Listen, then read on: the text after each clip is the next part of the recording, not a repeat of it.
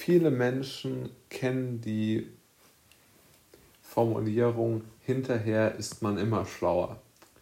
Und es gibt ja auch kaum jemanden, der diese, ähm, der diese Weisheit in Frage stellen würde.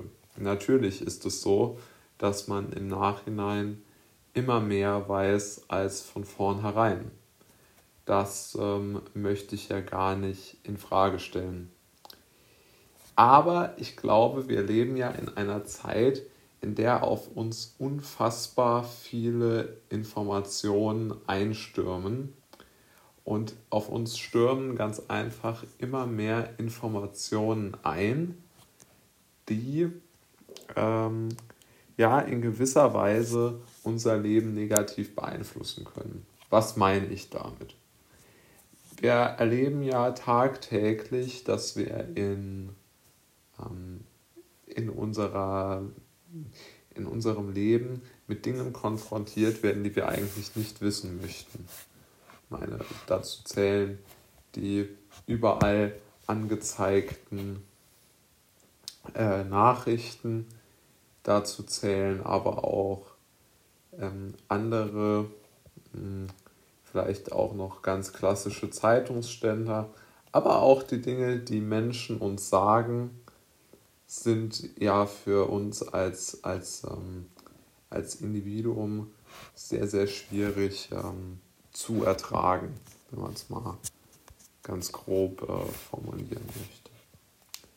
Und ich denke, dass es spricht schon sehr viel dafür, dass diese uns entgegengebrachten Informationen eine, mal ganz abstrakt, eine schlechte Einwirkung auf unsere Psyche und damit auch auf unser Wohlbefinden und dann schließ, schlussendlich auch auf unsere Handlungen haben. Denn es ist einem Menschen ganz einfach nicht möglich, seinen eigenen Kopf auszuschalten. Das geht natürlich nicht, das ist völlig unmöglich. Und so ist es doch gleichzeitig der Fall, dass es von uns verlangt wird. Wir sollen dort umschalten können. Also uns werden, ich möchte es mal einem ganz klassischen Beispiel machen, die ARD bringt die Tagesschau, in der nur Schauergeschichten erzählt werden und fünf, also sofort danach kommt dann eine Romantikkomödie, bei der sich der Zuschauer amüsiert und erheitert und an das fröhliche äh, Leben erinnert werden soll. Das passt natürlich nicht wirklich zusammen. Gleichzeitig, zum Beispiel jetzt ähm, ein Thema, mit dem ich mich ja sehr, sehr viel beschäftigt habe, ist das Thema, wie man die letzten 18 Monate, sagen wir mal, staatliche Maßnahmen, Gesundheitsmaßnahmen einzuordnen hat. Und eine gute Quelle dafür ist aus meiner Sicht das Netzwerk evidenzbasierter Medizin.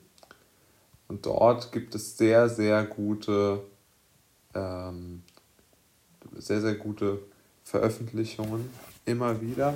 Und eine ist mir da besonders äh, ins Auge gesprungen, beziehungsweise mit der habe ich mich sehr, sehr viel ähm, beschäftigt und habe sie für extrem interessant gehalten, denn diese, dieser, ähm, ja, dieses, äh, diese Veröffentlichung, die geht darauf ein, dass man nie in der Medizin zum Beispiel oder auch in anderen wissenschaftlichen Bereichen, aber vor allem in der Medizin nicht ähm, immer einschätzen kann, ob eine Behauptung von einem sogenannten Experten oder einer Einzelmeinung oder einer Studie sogar, ob die wirklich den Tatsachen entspricht. Der Artikel ist von äh, Frau Professor Dr. Ingrid Mühlhauser im Auftrag des deutschen Netzwerks, im Auftrag des Netzwerks evidenzbasierter Medizin. Und sie beschäftigt sich in diesem ähm, Kommentar mit dem Thema Wissenschaftsleugnung, was man ja heute sehr oft hört. Und Wissenschaftsleugnung äh, impliziert ja auch, dass man sagt, man hat eine sogenannten wissenschaftlichen Fakt ähm, mitgeteilt äh, bekommen und soll den jetzt akzeptieren und sein Leben und seine Psyche und seine Handlungen danach ausrichten, wobei man ja gar nicht weiß, ob dieser sogenannte Fakt stimmt.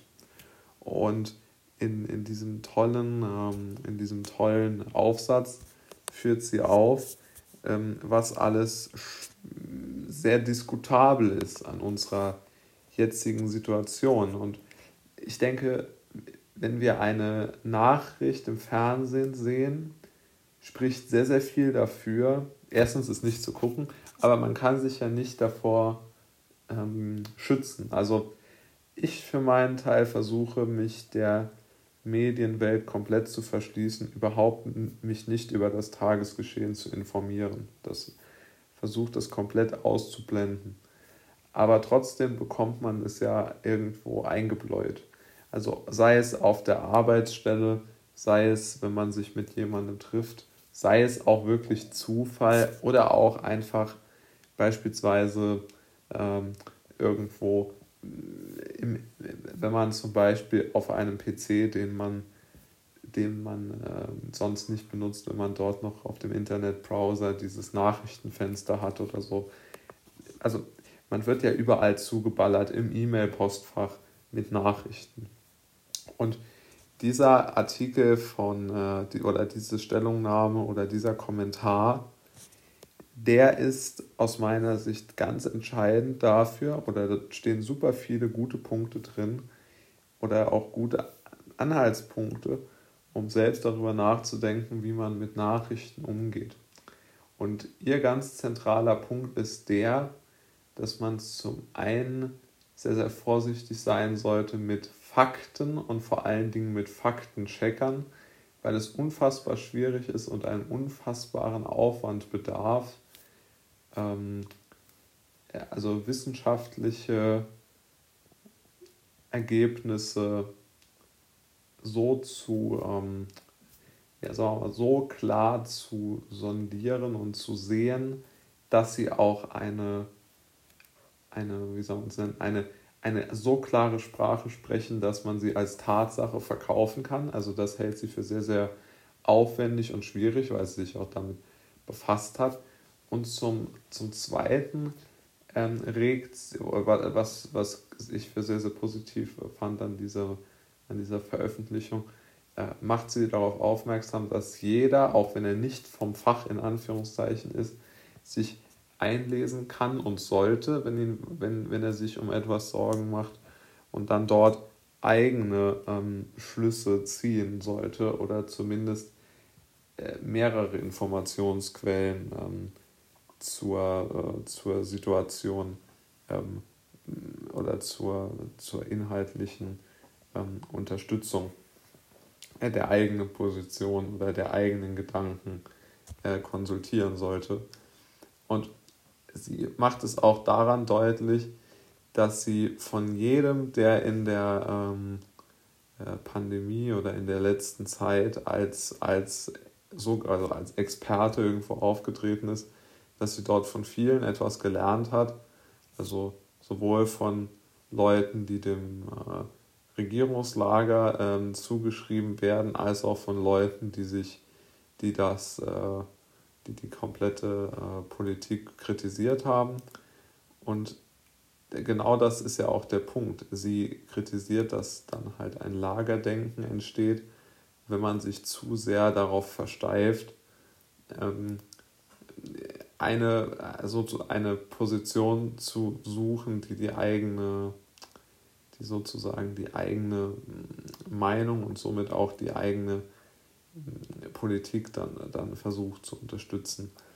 Und ich denke, das sollte man alles im Auge behalten, wenn die ganzen Infos auf einen einprasseln. Und also dieser Artikel ist wirklich ein gutes ähm, Gerüst wie man mit dem Einprasseln von Artikeln äh, umgehen sollte.